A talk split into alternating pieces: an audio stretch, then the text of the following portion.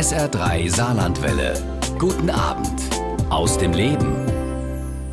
Was machen, wenn Angst plötzlich ja das eigene Leben durcheinander wirbelt, wenn Alltagssituationen wie zum Beispiel im Supermarkt an der Kasse anstehen oder mit dem Bus zur Arbeit zu fahren Panik auslösen? Der ehemalige Polizist Roland Rosinus kennt diese Angst. Um sie wieder in den Griff zu bekommen, hat er einen ungewöhnlichen Weg gewählt. Er machte seine Krankheit öffentlich. Seitdem spricht er darüber und schreibt Bücher über ein Tabuthema und hilft damit auch anderen Betroffenen. Heute Abend ist er unser Gast bei SA3 aus dem Leben und wir unterhalten uns ja über Selbsterkenntnis, Mut zur Krankheit ein Stück weit und die Hilfe zur Selbsthilfe. Und ich freue mich sehr, dass Sie mein Gast sind. Schönen guten Abend, Herr Rosino. Schön, dass Sie da sind. Hallo, schönen guten Abend. Angst ist eigentlich was, Herr Rosinus, was jeder von uns kennt. Jeder hat irgendwie Angst, das ist ganz normal, gehört zum Leben dazu. Aber wann ja wird diese Angst zum Problem oder zur Krankheit? Ja, also grundsätzlich ist mir noch niemand begegnet, der keine Angst hat. Ähm, Angst ist ja auch durchaus was Nützliches, hat eine Schutzfunktion und sie bewahrt uns manchmal davor, äh, zu riskant zu sein. Ähm, sie warnt uns vor Gefahren und von daher hat sie ja als Urgefühl schon ihre Berechtigung. Ähm, Angst kann natürlich auch krankhaft werden. Und äh, zwar insbesondere, wenn sie zu stark ist, äh, zu lange andauert, wenn sie mich äh, dementsprechend überfordert. Und was ganz wichtig ist, wenn sie in objektiv ungefährlichen Situationen auftritt und sich dann für mich und meine Angehörigen Einschränkungen ergeben und letztendlich die Angst den Tag bestimmt. Mhm. Ich den Alltag nicht mehr so meistern kann. Wann wurde das bei Ihnen zum Problem, die Angst? Können Sie sich noch erinnern, was, was da der Auslöser war? Also ich kann mich daran erinnern, dass es 1996 im November so eine Art Knall gab, ähm, wo das so richtig zum Vorschein ähm, gebrochen ist. Wenn ich allerdings zurück überlege, dann hat sich das so auf einem Zeitstrahl 15 Jahre vorher äh, schleichend in mein Leben eingeschnitten, so wie, wie wenn man in einen Eimer Wasser immer nur einen Tropfen gibt. Am Anfang ist das nicht schlimm, aber äh, der Eimer wird voll und voller und irgendwann reicht der eine Tropfen, um diesen Eimer zum Überlaufen mhm. zu bringen. Was war das für ein Tropfen, der dann eben diesen Eimer, das Fass zum Überlaufen gebracht hat? Also ich kann mich noch gut erinnern, dass es eine Situation auf der Dienststelle war.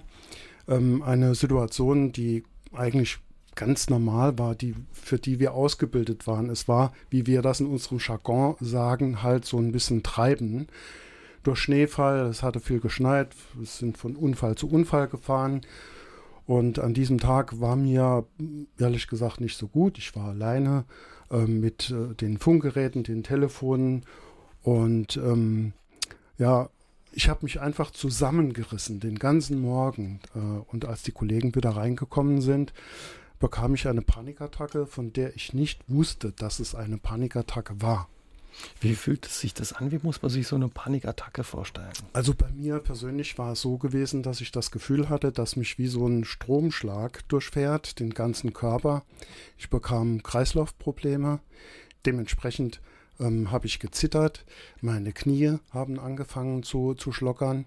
Und ich habe dann am Schluss das Gefühl gehabt, dass äh, ich umfallen muss, dass vor mir sich so eine Art Erdspalte auftut. Und diese Gefühle waren dermaßen intensiv, dass ich dachte, so, das war's, ich muss jetzt sterben. Also nichts ging mehr, Sie sind dann zum Arzt, aber der konnte nichts finden. Ja, ein Kollege, der das gemerkt hat, hat mich äh, gestützt und ich wurde dann zum Arzt gefahren, wo so die üblichen Untersuchungen gemacht worden sind, EKG, Belastungs-EKG, Zuckertest, Puls, also alles, was man so am Anfang macht. Und da ist wirklich nichts, aber auch gar nichts dabei rausgekommen. Der Arzt mhm. hat noch gesagt, wahrscheinlich haben sie sich etwas zu viel zugemutet. Ich war ziemlich empört, aber der hatte recht. Mitten im Leben überfielen Roland Rosinus Angst- und Panikattacken und, ja, man kann so sagen, haben sein Leben ein Stück weit auf den Kopf gestellt. Wir unterhalten uns heute Abend mit ihm darüber bei SA3 aus dem Leben. Sie haben uns eben erzählt, wie das war an diesem Novembertag, als auf einmal nichts mehr ging, Sie eine Panikattacke hatten, das sich anfühlte wie Stromschläge und der Arzt sagte, ich kann nichts finden. Sie haben sich ein bisschen übernommen. Wie ging es für Sie weiter? Blieb die Angst? Kam die dann immer wieder, Herr Rosinus? Ja, also ab diesem Zeitpunkt war mein Leben aus den Fugen. Und ich habe nur noch zwei Gedanken gedacht. Erstens, was war das? Bin ich jetzt schlimm krank? Und der zweite Gedanke war, so etwas möchte ich nie mehr erleben. Und wenn man das Gefühl der Angst nicht kennt, dann weiß man zu dem Zeitpunkt auch nicht, dass genau dieser Gedanke, hoffentlich kriege ich sowas nie wieder, eigentlich den, eine Einladung ist für die, für die nächste Attacke. Mhm. Also quasi die Angst noch ein Stück weit vergrößert, weil genau. man denkt, oh, hoffentlich kommt es nicht nochmal. In was für Situationen kam die Angst dann immer bei Ihnen? Wann machte sie ihm Probleme? Also die äh, Angst kam überwiegend in Situationen, ähm, die ähm, man als Wartesituationen bezeichnen kann. In der Bäckerei, in der Metzgerei, äh, bei verschiedenen Discountern und ähm, überall dort, wo auch viele Menschen zusammen waren. Dorffest, Stadtfest. Und ähm, da kamen dementsprechend diese Situationen und sie waren geprägt davon, von einem Schwindelgefühl und insbesondere der steten Angst umzufallen bin also bis heute nicht ein einziges Mal umgefallen, aber diese Angst war einfach prägnant da. Mhm. Ich habe es vorhin gesagt, eingangs, das sind so Situationen, die man sich, wenn man diese Angst nicht hat oder nicht kennt, nicht vorstellen kann, dass so Alltagssituationen wie im Supermarkt anstehen, auf Bekannte treffen, einem Stress ja, verursachen. Ja. ja, genau. Also ähm, das kann man jemand nicht unbedingt so, so vermitteln, weil ähm, nachdem ich dann halt beim Arzt war, wurden weitere Untersuchungen gemacht. Ich wurde untersucht auch auf Bluthochdruck, äh, EEG wurde gemacht und so weiter und so fort. Und es wurde nichts festgestellt. Und das ist eigentlich ja was Erfreuliches. Aber dort beginnt für viele Betroffene ein Dilemma, nämlich das Dilemma, dass sie auf der einen Seite einen Befund haben, nämlich ohne Befund und auf der anderen Seite sich total mies fühlen. Und wie wollen sie das ihrem Ehepartner, ihrem Freund, ihren Kindern, ihren Eltern und den Arbeitskollegen dementsprechend erklären? Sie kommen zunehmend in Erklärungsnot und haben das Gefühl, keiner versteht mich. Mhm. Wie hat Ihr Umfeld darauf reagiert? Also ähm, äh, als es dann äh, etwas später geworden bin und ich dann eine dementsprechende Diagnose hatte, muss ich sagen, also dass meine Frau mir da sehr geholfen hat. Ich hatte großes Glück, denn sie hat mir nicht die Pistole auf die Brust gesetzt, in dem Sinne, so nach dem Motto, wenn das mit dir so weitergeht, dann Punkt, Punkt, Punkt, verlasse ich dich. Es gab mir Zeit und Geduld, was dann dementsprechend sehr wichtig war. Meine Arbeitskollegen haben zu mir gehalten und ich hatte das Glück, relativ schnell eine Therapeutin äh, zu finden. Meine Kinder haben es komplett ignoriert. Und es dauerte bis zum 22. Lebensjahr, bis mein Sohn mal zu mir kam und gesagt hat, du Papa, was war denn da eigentlich los? Und meine Eltern haben natürlich sofort das Gefühl gehabt, ähm, haben wir da vielleicht was verbockt in der Erziehung, mhm. was ich dann dementsprechend aber verneint habe. Das löst wahrscheinlich bei Betroffenen auch Stress aus, oder dann? Ja, natürlich. Ja. Sie hatten den Job, Sie waren Polizist, ja, ein, ein Beruf, wo man denkt, da hat Angst nichts verloren. Äh, hat das zusätzlich Ihnen Stress gemacht oder wie, wie hat auch das Umfeld reagiert? Sie sagen, die Kollegen waren nett im engeren Umfeld. War das auch was, was Ihnen Schwierigkeiten gemacht hat, als Polizist dazu zu stehen? Ja, also das ist eine sehr häufige Frage, dass ich gefragt worden bin, was haben denn die Kollegen hinter deinem Rücken gesagt? Und ich muss ehrlich gesagt äh, sagen, dass mir das mit der Zeit dann dementsprechend egal war. Es gab viele Missverständnisse. Für manche war ich der Gesprächspartner, der gesuchte Gesprächspartner, für andere war ich vielleicht der Angstpolizist, aber das hatte mit dem Dienst gar nichts zu tun. Ich war im Grunde genommen ein, ein sehr mutiger Mensch. Ich hätte wahrscheinlich einen Abenteuerurlaub machen können. Aber äh, es waren eher diese Symptome, die mir Angst machten. Es gab keine spezifischen Situationen, auch keine dienstliche oder keine Personen. Also immer wenn ich den Peter Meyer sehe, sehe dann geht es mir schlecht. So etwas war äh, nicht vorhanden. Ich glaube, dass ähm, es bei mir so ein Kreislauf war, nämlich die Angst vor der Angst, was im Prinzip eine Angst vor diesen Symptomen war, die mich überall dort erreichen, erreichten, wo ich sie gerade nicht gebrauchen konnte. Mhm. Und Sie haben, glaube ich, mal gesagt, ja, die Angst, die kommt, kommt nicht so knall auf Fall, die entwickelt sich ein ganzes Leben lang. Und wie sich die Angst bei Ihnen entwickelt hat, darüber unterhalten wir uns gleich weiter mit Roland Rosinus. Schwindel, stockender Atem und Angst. An seine erste Panikattacke kann sich Roland Rosinus noch gut erinnern. Was der Grund dafür war und wie sich sein Leben durch die Angst verändert hat, darüber unterhalten wir uns heute Abend mit ihm bei SA3 aus dem Leben. Rosinus ist schon so richtig mit zwei Füßen im Leben, war ein sportlicher Typ, erfolgreich im Job und ja, in dem Moment, als diese Panik losging bei Ihnen, die Angst kam, kam sie für Sie so ein Stück weit aus dem Nichts oder wie muss man sich das vorstellen? Ja, also wie gesagt, es hat sich äh, schleichend entwickelt innerhalb eines langen Zeitraums und kam dann so ganz geballt raus. Ich nenne das, ich, ich sage immer, das war wie, wie so ein Vulkanausbruch. Aber auf der anderen Seite muss ich sagen, lieber ein Ende mit Schrecken wie ein Schrecken ohne Ende.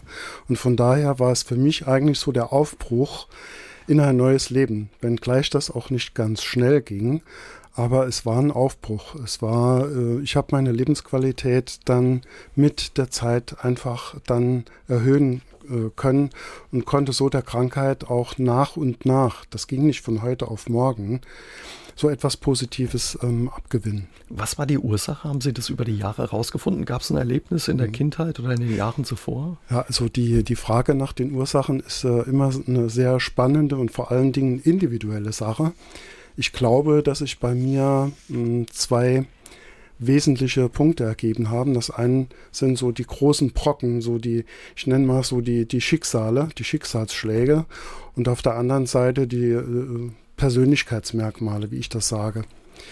Und ähm, naja, ich denke, dass ähm, ich mache da kein Geheimnis aus meinem Leben, weil das einfach dazugehört. Meine Frau und ich haben im Alter von 27 einen kleinen Sohn verloren, im Alter von fast drei Jahren. Und dann standen wir natürlich ähm, ja, als junge Leute hatten wir plötzlich eine Lebenserfahrung wie andere mit 50. Das ist in dem Moment kein Prädikat, sondern ist einfach eine, eine Belastung, bei der man das Gefühl hat, dass man so die Beine weggesägt bekommt. Und es ist ähm, eine, eine, andere Standortbestimmung. Dinge, die vorher äh, äh wichtig waren, waren plötzlich nicht, nicht mehr so wichtig und es galt, da uns auch dementsprechend nochmal neu zu sortieren. Mhm. In Ihrem Buch, wo Sie über Ihre Krankheit ähm, schreiben, aus der Dunkelheit ans Licht, wenn Angst zur Krankheit wird, sagen Sie, Sie haben sich damals keine Zeit zum Trauern genommen. Also sind so ein Stück weit ja, zu schnell wieder rein ins Leben. Also ich glaube, dass ich mir schon die Zeit dazu genommen habe. Nur ähm, ich, ich dachte, ich hätte das gut gemacht und ich dachte, ich hätte das auch gut bewältigt. Aber es kam halt 15 Jahre später ähm, auch nochmals zum Vorschein. Und was man verdrängt, das drängt, ist so, ein, so eine Lebensweisheit. Und genau das äh, hat bei mir auch dementsprechend äh, zugetroffen. Das Ganze kam nochmal wieder und wollte dementsprechend ähm, ähm, bearbeitet werden. Ähm, die Persönlichkeitsmerkmale, die ich angesprochen habe, ähm, das waren insbesondere Perfektionismus. Perfektionismus habe ich früher als Prädikat betrachtet. Äh, heute sehe ich Perfektionismus als einen Freifahrtschein für irgendeine Krankheit, weil wir sind Menschen, wir leben, wir machen Fehler und wer nicht bereit ist, auch mal Fehler zu machen, der lebt nicht. Und die Erwartungen an sich und andere sind äh, dementsprechend hoch, die Messlatte liegt hoch. Dann geht es um das Thema Anerkennung. Mal ganz ehrlich, es ist jeder froh, wenn er mal auf die Schulter geklopft bekommt oder ein paar warme Worte bekommt. Wenn er sich aber verbiegt, wie ich das gemacht habe, dass ich nur um Anerkennung zu bekommen Dinge sage, die ich nicht sagen will und Dinge tue, die ich nicht tun will, nur um diese Anerkennung zu bekommen. Dort, dort wird das dementsprechend problematisch. Ich mhm. konnte meine Bedürfnisse nicht benennen hatte nicht ein, Nein sagen? Nicht, äh, hatte einen weit verbreiteten Sprachfehler. Ich konnte nämlich nicht Nein sagen. So war ich denn ähm, vielerorts äh, tätig, war Gewerkschaftsvorsitzender, Schriftführer im Verein, Jugendtrainer. Und ähm, jedes Mal, wenn ich zu so einer Versammlung ging, bekam meine Frau Schweißperlen auf die Stirn und sagt, hoffentlich kommst du nicht wieder mit irgendeinem Posten nach Hause. Bei mir war das nicht so. Man unterstellt den Leuten ja immer, das hätte was mit Macht zu tun. Ich glaube, bei mir war das so das Syndrom Weltverbesserer, so nach dem Motto, äh, wenn es keiner macht, irgendeiner muss es ja machen, dann mache ich es halt. Mhm. Und damit habe ich mich natürlich hoffnungslos Übernommen. überlastet. Mhm. Und ja. ein Stück weit dann offenbar, was auf Sie da eingegangen ist, vielleicht auch ein Stück weit verdrängt. Ist es häufig so, äh, Herr Rosinus, dass solche Erlebnisse, wie Sie eins hatten, mit dem Tod Ihres kleinen Sohnes, Auslöser bei Menschen für, für Angstzustände und äh, solche Panikattacken sind? Ja, also das äh, kann natürlich gut sein, ist natürlich eine große Hypothek, die man damit ins Leben bekommt. Ich glaube, dass es aber auch andere Dinge gibt, die ähm, einen da äh, belasten können. Durch viele Gespräche mit Betroffenen ist zum Beispiel das Thema sexueller Missbrauch oder äh, körperliche Gewalt. Ähm, eine, eine Trennung, eine Scheidung ähm, haut immer ziemlich ins Leben rein. Oder wenn man krank ist oder was Schlimmes gesehen hat, einen Unfall hatte und so. Das sind so die, ja, die, Groß, die Großerlebnisse ähm, in einem Leben, die äh, solch, äh, solche Ursachen sein können. Mhm. Ja, und Sie haben über Ihre Erfahrung und Ihre Krankheit, Ihr Umgang mit der Angst, ja zwei Bücher geschrieben. Sie heißen Aus der Dunkelheit ans Licht, wenn Angst zur Krankheit wird und Angst ist mehr als ein Gefühl, was meine Angst mich lehren will. SA3 aus dem Leben am Dienstagabend. Unser Thema heute ist Angst und mein Gast ist Roland Rosinus, der selbst Ängste und Panikattacken hatte und ja die über die Jahre hinweg überwunden hat. Wir unterhalten uns heute Abend mit ihm darüber. Herr Rosinus, Sie haben uns erzählt, diese Ängste haben Sie eigentlich lange begleitet, bevor Sie rausgekommen sind so richtig. Waren Sie, wie muss man sich das vorstellen, so ein Stück weit ein Schauspieler, dass andere das nicht gemerkt haben in Ihrem Umfeld? Ja, also ich war unbewusst ein Schauspieler und äh, bin mit vielen Masken rumgelaufen. Ich habe schon gemerkt, dass da irgendwas nicht stimmt, habe das aber mehr oder weniger überspielt und ähm, viele Leute haben zu mir gesagt, also das hätten wir jedem zugetraut, nur dir nicht. Du wirkst nach außen hin so, so offen und souverän. Und ähm, das ist eigentlich so bezeichnend für viele Betroffene, dass sie im Leben stehen, dass sie schon im Leben was geleistet haben, dass sie äh, offen sind, dass sie kommunikativ sind. Und man würde es denjenigen dann dementsprechend auch ähm, nicht zutrauen. Zweifelsohne ist es so, dass irgendwann dieser Schutzmechanismus ähm, der Schauspielerei von einem abfällt. Ähm, was ich sogar sehr begrüße, weil dann, dann geht es letztendlich weiter und ist nicht mehr im Verborgenen. Und ab diesem Zeitpunkt zwar haben dann viele Menschen gemerkt, was mit mir los ist, aber ich für, für mich persönlich konnte damit äh, Fortschritte äh, verbuchen, weil ich immer mehr und mehr authentischer wurde. Ja. Und ähm, ja, so ein selbstbestimmtes Leben führen wollte. Ist wahrscheinlich auch unheimlich anstrengend, wenn man das immer überspielen muss, ein ja. Stück weit. Also das ist ja immer so eine Frage, ähm, oute ich mich, ähm, kann ich mir das leisten, kann ich mir das in meinem Beruf leisten und so weiter. Ich glaube, es ist eine, eine unheimlich hohe Belastung und ich glaube, dass die, die Menschen so viel Kraft, das für sich zu behalten, gar nicht haben. Ich meine, es ist natürlich, ähm, Outen wird oft falsch verstanden. Ich muss nicht jeden, den ich in der Stadt treffe, erzählen, du, ich wollte dir mal gerade ja. sagen, ich habe da eine Angsterkrankung ja. oder eine Depression. Aber ich glaube, wenn man offen dafür ist, wird man mit der Zeit Menschen treffen, wo das Bauchgefühl sagt, okay, dem kann ich das erzählen. Anvertrauen ein Stück genau, weit auch, ja. Genau. Ist es ein Thema oder ein Problem bei vielen Menschen? Gibt es da Zahlen drüber, wie viele Menschen bei uns unter ja, solchen Angstattacken, Panikattacken leiden? Also ich persönlich bin der Meinung, dass es sehr viele hm, Mischformen gibt. Also wo fängt eine Depression äh, an, wo hört sie auf, wo beginnt die Angst? Also ich glaube, dass die sehr viele Schnittmengen haben, Angst und Depressionen, auch, auch Burnout oder posttraumatisches Belastungssyndrom. Und ähm, man spricht so davon, dass äh, ungefähr jeder Fünfte hm, von diesen Ängsten, Depressionen betroffen ist.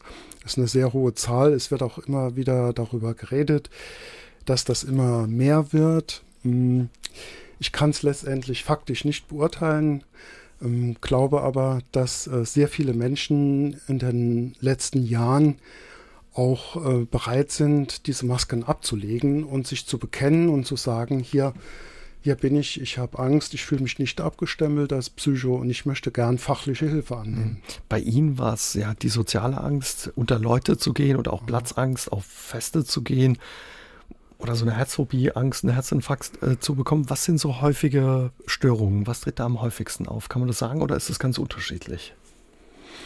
Also das ist äh, ganz unterschiedlich. Also ich hatte, wie gesagt, diese, diese Panikstörungen, die ähm, also von den Symptomen her ähm, sehr gravierend sind. Also man, der Körper mischt einem da so richtig auf. Man hat äh, bis hin zu, zu Todesangst sind diese Gefühle da äh, vertreten. Ähm, bei den sozialen Ängsten war es bei mir in erster Linie Standunsicherheit und Schwindel. Äh, bei der äh, Herzphobie, die ich da zeitweilig hatte, war es mehr oder weniger so, so eine Angst, die sich aufs Herz bezog, Angst, jung zu sterben, Angst, einen Herzinfarkt zu bekommen.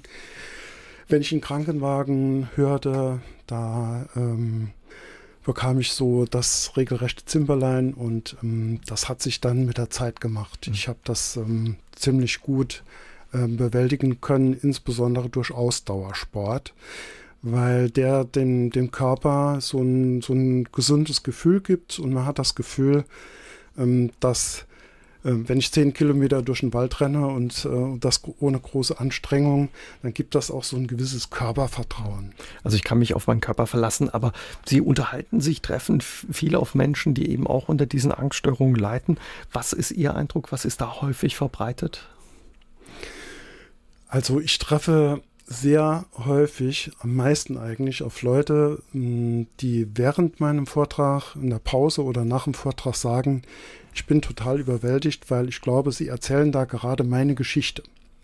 Jede Geschichte ist natürlich ein Stück weit anders, aber es ist auch ein Beleg dafür, dass sich sehr viele ähm, Lebensgeschichten, Lebensdrehbücher dementsprechend ähneln, dass die gleichen Ursachen vorliegen äh, obwohl das individuell ist, aber gleiche Ursachen vorliegen. Und ähm, äh, von daher glaube ich, dass, dass es vielen Menschen von, von daher genauso geht wie mir auch. Mhm. Gibt es Unterschiede bei Frauen und Männern, wenn es um das Thema Angst geht? Also das ist natürlich immer ein sehr interessantes Thema. Ähm, ich persönlich bin der Meinung, dass es äh, den Männern ganz genauso geht wie den Frauen. Ich weiß nicht, ob es da belastbare Zahlen gibt. Aber mh, hm, ich glaube, allein schon dadurch, dass Frauen mehr kommunizieren und offener sind ähm, und Männer mehr verbergen, das geht, geht ja auch aus der Geschichte äh, hervor. Die Männer äh, weinen nicht, Männer zeigen keine Schwäche, dann kommt im Berufsleben dieser, ich sage jetzt mal schwachsinnige Satz, Stress hat nur der Leistungsschwache. Und ich glaube, dass da äh, beide genauso betroffen sind äh, von, von Ängsten und Depressionen, dass halt ähm, ja, Männer eher Schauspieler sind als Frauen. Mitte der 90er Jahre erlitt Roland Rosinus eine Angsterkrankung. Heute geht es ihm wieder gut. Ein Grund dafür, er hat sein Leben in vielen Punkten verändert. Wie und wie schwierig das war, darüber unterhalten wir uns heute Abend mit ihm bei SA3 aus dem Leben. Wie sah Ihr Weg aus, Herr Rosinus, nachdem ja auf einmal die Angst so einen großen Raum in ihrem Leben eingenommen hat. Ja, ich hatte also das Glück, relativ schnell eine Therapeutin zu finden, die bei mir dementsprechend eine Diagnose gestellt hat. Ich wusste ja die ganze Zeit nicht, was mit mir los war. Und so bekam ich die, die Diagnose äh, Panikstörung. Und damit waren ja die Ängste nicht weg. Aber ich konnte damit umgehen. Ich wusste, was das war. Das Kind hatte einen Namen. Und so konnte ich mich dann dementsprechend auch äh, darauf einstellen. Mhm. Wird man von Ärzten ernst genommen, wenn man kommt mit solchen Symptomen? Oder sagen die, sie haben keine Symptome?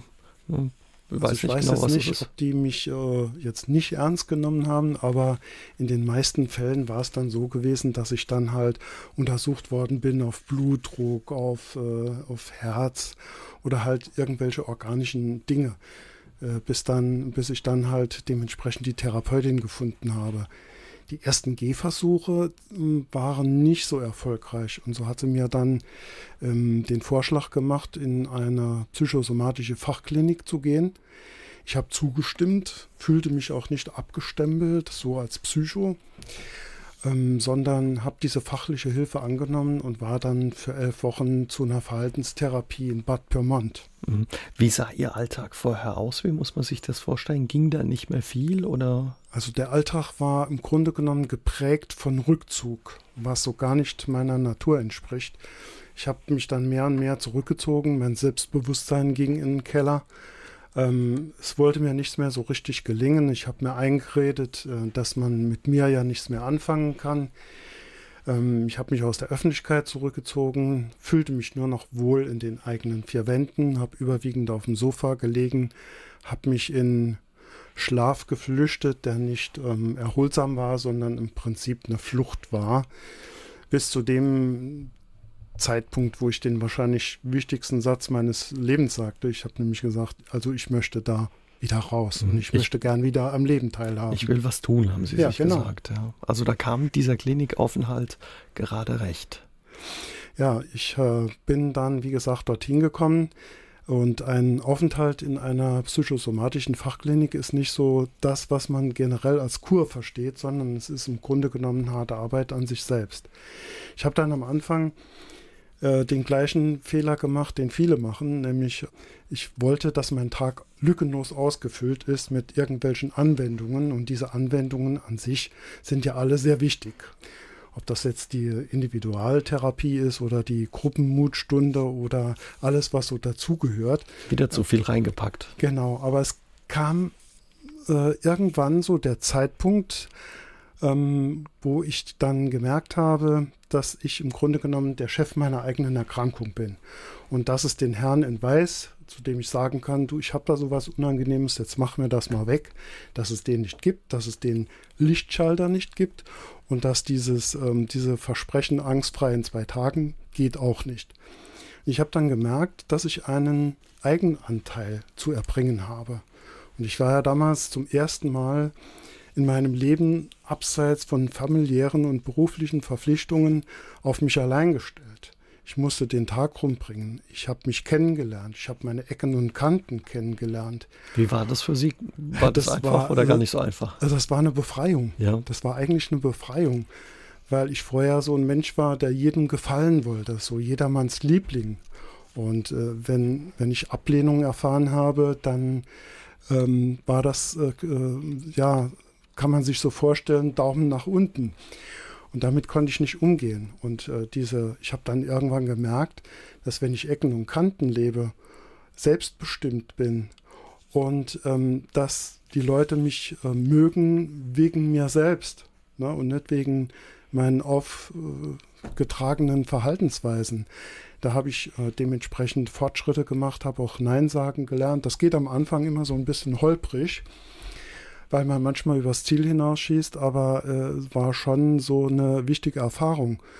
Und ich kann den, den Zuhörern da draußen auch sagen, die Ängste, die damit verbunden sind, nämlich dass der andere mich nicht mehr so mag, die kann ich nicht bestätigen. Im Gegenteil, wenn sie öfter mal Nein sagen oder äh, Ecken und Kanten zeigen, wird ähm, das Umfeld ihnen wesentlich respektvoller begegnen.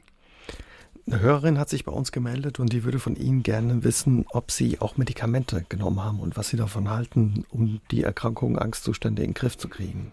Also ich habe normalerweise immer so den Anspruch, nur über Dinge zu reden, von denen ich eine Ahnung habe und ich habe von Medikamenten nicht viel Ahnung. Ich habe ähm, keine Medikamente genommen, ich möchte aber nicht falsch verstanden werden. Ich vertrete nicht die Auffassung, ähm, dass es besser ist, keine Medikamente zu nehmen. Da würde ich mich einfach zu weit aus dem Fenster lehnen. Ich kann aus meiner Erfahrung mit äh, Betroffenen kann ich sagen, dass es Menschen gibt, die Abhängigkeitspotenzial entwickeln, andere wiederum nicht. Manche verspüren Nebenwirkungen ganz krass, andere nicht. Manche werden ähm, nehmen zu, andere wiederum nicht. So könnte man die Liste jetzt endlos äh, fortsetzen. Es ist eine individuelle Sache, denke ich mal, und ich bin sehr froh, dass ich in diesem Bereich keinen Schiedsrichter spielen muss, weil es gibt äh, die fachlichen Lager, sind so ziemlich 50-50 ähm, eingestellt. Die einen sagen, bitte keine Medikamente und die anderen sagen, ohne Medikamente geht gar nichts. Und ähm, meine persönliche Meinung hierzu ist, dass ich glaube, dass äh, Medikamente in manchen Bereichen sehr wohl angezeigt sind, zum Beispiel bei suizidalen Gedanken oder wenn jemand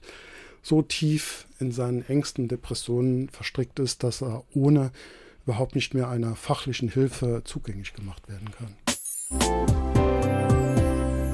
Wie schwierig oder wichtig war es dabei, auf diesem Weg, Herr Rosinus, die Angst ein Stück weit auch anzuerkennen, zu akzeptieren, dass das Teil von Ihnen ist?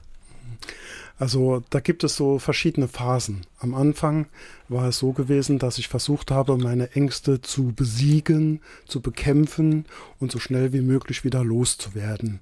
Bis zu diesem Punkt, also das sind so äh, Gedanken, die verständlich sind. Nur ich habe zu irgendeinem Zeitpunkt gemerkt, das bringt mich keinen einzigen Schritt weiter. Es ist abwegig, seine Ängste zu bekämpfen und es ist abwegig, sie besiegen äh, zu wollen, weil ein wichtiger Punkt dabei immer auf der Strecke bleibt. Das ist nämlich die Akzeptanz, dass die Angst jetzt da ist, dass ich jetzt erkrankt bin und dass sie mir Hinweise darauf geben will, dass irgendwas in meinem Leben schiefgelaufen ist und was ich zukünftig tun kann. Sie haben sich eben auch in dieser Zeit in, in der Klinik Ihren Ängsten gestellt, also Situationen ausgesetzt, ja, die für Sie Stress waren. Ja. Was war das zum Beispiel? Haben Sie da also wir hatten ganz einfache Beispiele. Äh, das war ja eine Verhaltenstherapie mit Konfrontation, muss man sich so vorstellen. Dinge, die ich ähm, abgelehnt habe, beziehungsweise die mit Angst versehen waren, haben wir dann ähm, ganz konkret aufgesucht. Das Ganze hat halt den Sinn, dass äh, sie dann äh, irgendwann, dass ich merke, dass diese bereitgestellte Energie der Angst nicht äh, weniger wird, dass man die aushalten kann, dass sie irgendwann auch wieder verschwinden. Mir ist in Erinnerung, dass ich da auf Brücken war oder äh, ja mit der Co-Therapeutin einfach ähm, essen war. Eine sehr angenehme Beschäftigung, aber das hat mir dann damals doch sehr viel ausgemacht. Oder, oder Leute gehen eben. Einfach einen Bistrotisch, einen Kaffee zu trinken, weil das wieder mit diesem Stehen äh, verbunden war. Ja, und ich habe mich dann halt damit äh, konfrontiert und habe das auch später nach der, nach der Therapie noch weiter äh, geübt, zum Beispiel in Kaufhäusern zu verweilen um dann irgendwann zu sehen, dass man da nicht nur umfallen kann, sondern dass da auch Hemden und Hosen gibt, die man dementsprechend kaufen kann. Erzählen Sie ein bisschen, was ist dann eben mit der Angst passiert, wenn man sie zulässt, sich der Angst auch stellt? Was hat das mit Ihnen gemacht? Ja, also äh, es gibt einen anderen Blickwinkel. Äh, es gibt einen anderen Blickwinkel und ähm, man denkt, hoppla, das ist ja nicht mein Feind, sondern das ist eigentlich ein Freund, der mir äh, aufzeigt, dass irgendwas in meinem Leben schiefgelaufen ist und was ich anders tun kann. Insofern betrachte ich diese Erkenntnis auch immer so als Umkehr in meinem Leben. Diese schlimme Angst, die, als die ich sie immer beurteilt habe, dass das plötzlich ein, ein, ein Freund war, der mir Warnsignale gegeben hat, es mal anders zu probieren. Und ich habe das gemacht und das war ja eine regelrechte Befreiung. Eine Hörerin würde von Ihnen gerne noch wissen, ja, wie Ihr Arbeitgeber dann auch mit Ihnen ein Stück weit umgegangen ist, auf Sie reagiert hat, auf diese Krankheit Angst, ob man da Verständnis dafür hatte. Also ich kann dazu überhaupt nichts Negatives sagen. Im Gegenteil, das sind nur positive Aspekte. Mein damaliger Dienststellenleiter ähm, hat gesagt, ähm, nimm dir die Auszeit, komm gesund und munter wieder, wir warten auf dich, du kriegst hier eine weitere Verwendung. Und ähm, es gab auch keinerlei Kollegen, die mich jetzt äh, gemobbt hätten. Äh, Im Gegenteil, es waren später hin betrachtet sehr viele Kollegen, die bei mir im Zimmer erschienen und meinen Rat gesucht haben. Mhm. Es hat natürlich mal eine Zuhörerin in einem Vortrag gesagt, ja, was du hier erzählst, ist ja schön und gut, aber du hattest, äh, du warst ja in einer Komfortzone, Lebzeitbeamter und was hätte dir schon groß passieren können? Also mitnichten. Ähm, meine Not war damals doch ziemlich groß. Ich war 39, wusste nicht, ob ich jemals nochmals äh, arbeiten gehen kann und hatte zwei kleine Kinder frisch gebaut und da war einfach ähm, ja, ein Katastrophendenken äh, vorhanden, sozialer Abstieg und alles so, was dazugehört. Ich sah mich also da in so einem Abwärtsstrudel. Wie schwierig ist es Ihnen mit genau diesen Gedanken, die da entstehen, gefallen, dann eben auch an die Öffentlichkeit zu gehen, Ihre Krankheit nicht nur im Beruf, sondern auch darüber hinaus öffentlich zu machen, dazu zu stehen? Ja, also ich meine, das beschreibt letztendlich auch so die Geschichte meiner Bücher. Ich hatte damals eigentlich nur für mich mal aufgeschrieben, was ich da erlebt habe. Und irgendwann wurde halt ein Buch draus. Und dann wurde eine Mitarbeiterin der Bibliothek in St. Ingbert darauf aufmerksam und hat gesagt, möchtest du nicht mal Vorträge halten? Und ich habe dann äh, angefangen, Vorträge zu halten ab dem Jahr 2001 und halte die bis heute. Und ähm, das ist für mich auch ein wichtiger Bestandteil. Mh, hm, auch meiner persönlichen Angstbewältigung, weil diese Vorträge mir, ich sage immer, das sind sowas wie, wie meine Winterreifen und die behüten mich davor, nochmal in alte Verhaltensweisen zurückzufallen. Angst hat das Leben von Roland Rosinus bestimmt. Dann hat er sich seiner Angst gestellt und gelernt, damit umzugehen. Heute hilft er auch anderen dabei. Er hat Bücher geschrieben, CDs herausgebracht und hält bis heute viele Vorträge. Dabei spricht er offen über seine Angst und das machen wir heute Abend auch mit ihm bei SA3 aus dem Leben. Herr Rosinus, sehr ist das noch ein Tabuthema, das Thema Ängste, Panikattacken? Also ich bin ja mit äh, angetreten, äh, Vorträge zu halten, um dieses äh, Thema et etwas zu enttabuisieren. Ähm, ich kann Ihnen so, so ein bisschen von der Entwicklung her sagen, dass am Anfang, als ich Vorträge hielt im Saarland, ähm, auch in kleinen Dörfern, dass dann manchmal doch die Zuhörer ihr Fahrzeug so ein Stück weiter entfernt geparkt haben um bloß mit diesem Vortrag nicht in Verbindung äh, gebracht zu werden. Und ich kann Ihnen positiv berichten, das hat sich im Laufe der Jahre nach meiner Wahrnehmung geändert. Die Leute stehen mehr dazu, sie nehmen fachliche Hilfe an, sie fühlen sich nicht mehr abgestempelt und sie möchten sich auch ihren Ängsten stellen und nicht mehr davonlaufen weil sie das einfach auch müde sind und sich davon versprechen, dass sie, indem sie sich stellen, eine Besserung erfahren. Was würden Sie sagen, wo hapert das da? Wo hängt es da bei dem Thema? Naja, es äh, hängt im Prinzip daran, dass, dass man, wie wir das vorhin gesagt haben, dass man es den Leuten nicht an der, äh, von, an der Stirn ablesen kann und, und erkennen kann. Und dann stellen sie sich einfach vor, die gehen, die gehen samstags ähm, in den Supermarkt einkaufen, haben einen längeren Krankenschein und äh, dann sieht die jemand und der sagt dann, hm, ähm, hat einen langen Krankenschein, aber dem, der sieht doch ganz gut aus und äh, dann kommt ganz leicht äh, dieses böse Wort verpissen äh, äh, ins Spiel, obwohl die Leute äh, ganz anders denken. Das hat man in unserer Gesellschaft noch drin. Es ist also schicker, einen Bandscheibenvorfall oder Magengeschwür zu haben als eine psychosomatische er Erkrankung.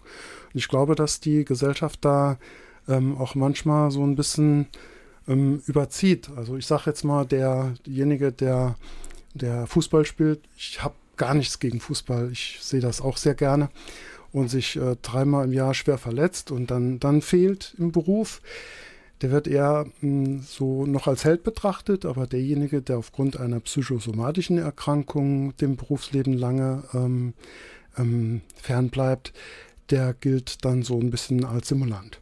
Ich habe noch eine Hörerfrage für Sie, Herr Rosinus. Da möchte jemand gerne wissen, ob Sie während Ihrer schweren Zeit auch Probleme mit Alkohol äh, hatten. Also ich hatte äh, kein äh, Problem mit Alkohol. Ähm, muss allerdings dazu sagen, dass ich äh, sehr kritisch mit meinem Alkoholkonsum umgegangen bin und dass es manchmal auch ähm, Situationen gab, wo ich insbesondere bei vielen Menschen war, ähm, auf dem Geburtstag, wo ich mich nicht wohl fühlte. Da war das eine oder andere Bier schon mal taktisch eingesetzt, um dort ähm, so ein bisschen mehr Ruhe zu erfahren. Man sagt im Übrigen, ich werde sehr oft von Organisationen der Suchthilfe ähm, gebucht und ähm, auch hier in der Klinik in Münchwies im, im, im, Saarland zum Beispiel.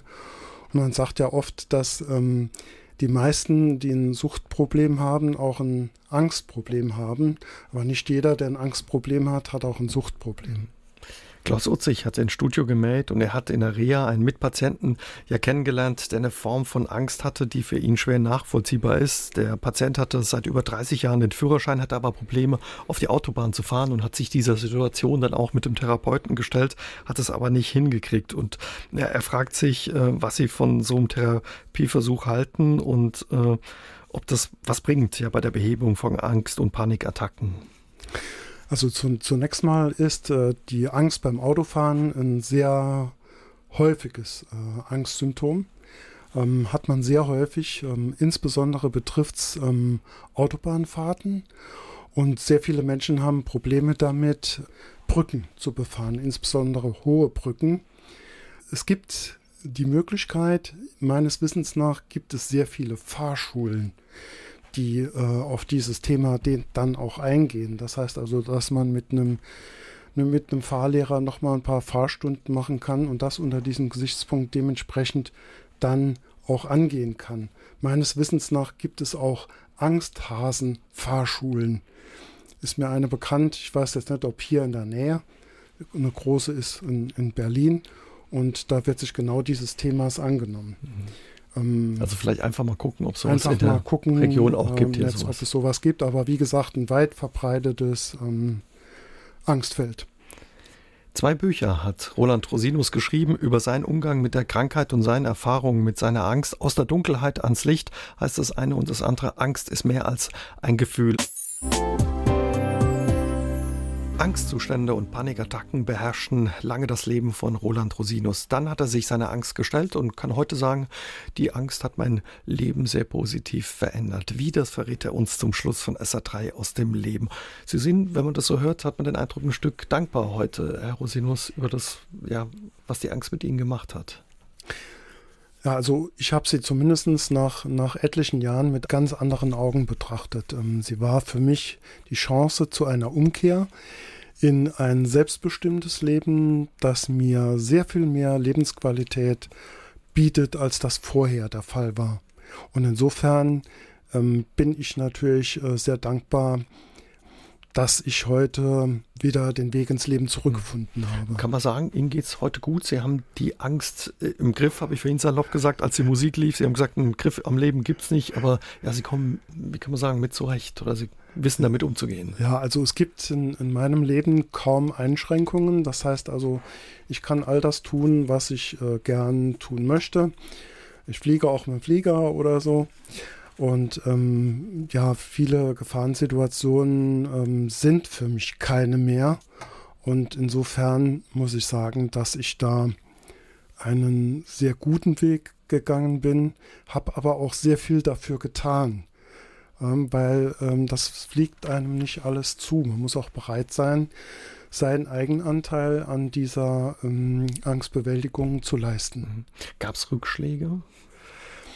Ja, also äh, ich denke mal, dass es im Leben ja immer wieder, das Leben ist keine gerade Linie, sondern eine Wellenlinie, immer wieder mal Ereignisse gibt, auch traurige Ereignisse, die einem so ein Stück weit nochmal äh, zurückwerfen.